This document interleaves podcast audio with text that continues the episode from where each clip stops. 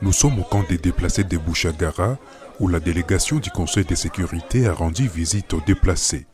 Ces derniers espèrent un retour de la paix pour pouvoir rentrer chez eux. Angèle Bourengo, qui vit ici, dit qu'elle n'a jamais reçu d'aide. Elle veut que la guerre prenne fin pour qu'elle puisse retourner chez elle. D'une manière générale, nous sommes dans une situation difficile ici à Bouchagara.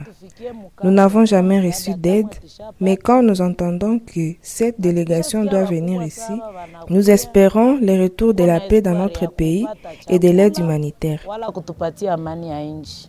La société civile du Nord Kivu pense que cette guerre peut se terminer si la communauté internationale se montre plus exigeante envers le Rwanda. Elle suggère que le Conseil de sécurité exige un dialogue entre le gouvernement rwandais et le FDLR. Placide Nzilamba, porte-parole de la société civile du Nord Kivu.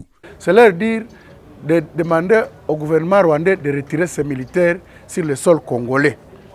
C'est leur dire de demander au gouvernement rwandais d'engager de pourparler avec les FDLR.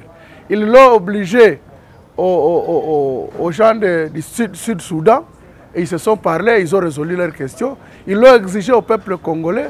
Nous, parlons avec nos, groupes armés et nous sommes euh, en cours de trouver la solution. Pourquoi ils ne veulent pas l'exiger au Rwanda?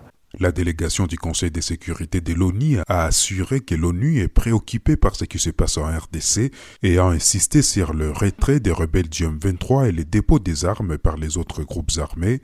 Nicolas Desrivières est le représentant permanent de la France auprès de l'ONU.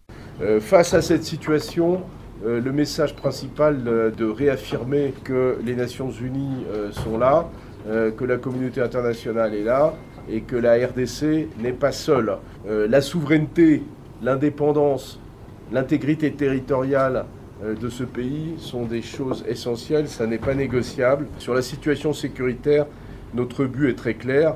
Tous les membres des groupes armés doivent être démobilisés, déposer les armes, renoncer à la violence et le M23 doit se retirer. Après avoir bombardé plusieurs quartiers de la cité des Saké au nord Kivu, les rebelles du M23 ont annoncé qu'ils respecteraient le cessez-le-feu et qu'ils se retireraient des villages qu'ils contrôlent au profit de la force régionale de l'EAC. Zalem Netizaidi, à Goma, pour VOA Afrique.